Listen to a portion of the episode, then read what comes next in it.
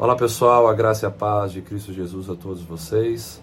Estamos chegando a mais um final de semana e até aqui o Senhor tem nos abençoado, nos fortalecido e direcionado através dessa série de devocionais Gotas no Deserto.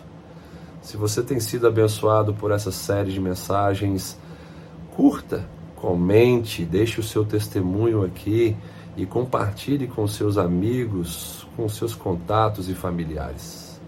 Se você não é inscrito ainda no nosso canal, inscreva-se ainda hoje, fortaleça esse projeto que tem abençoado muitas e muitas vidas.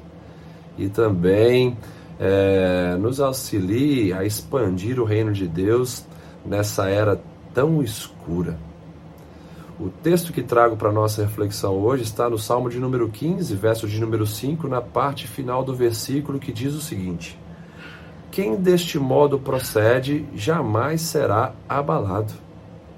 Que modo é esse de viver que nos faz inabaláveis? Se conferirmos os versos anteriores do Salmo de número 15 e também o Salmo de número 24, que trata do mesmo assunto, veremos que envolve a maneira de agirmos exteriormente e também a maneira de agirmos interiormente é sermos limpos de mãos e puros de coração. Ser limpo de mãos significa ter um testemunho vivo, santo e agradável a Deus. Significa é, realizarmos obras que justifiquem uma fé autêntica, obras que glorifiquem a Deus e ajudem o nosso próximo. Ser puro de coração significa ter sentimentos puros, desejos é, alinhados com a vontade de Deus, pensamentos santificados. Isso vai de encontro também ao Sermão do Monte, onde Jesus fala em Mateus 5, verso de número 8, que bem-aventurados são aqueles que são puros de coração, porque verão a Deus.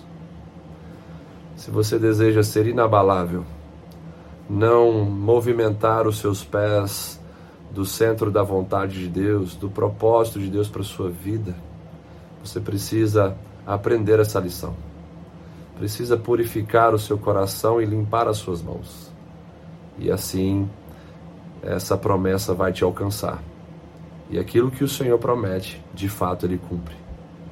Que Deus te abençoe com essa palavra e te faça inabalável em meio ao furacão desse tempo aos vendavais é, que nós enfrentamos hoje e as tempestades desse tempo tão difícil que nós enfrentamos. Que essa palavra seja de fato um sustentáculo na sua vida. Um ótimo final de semana.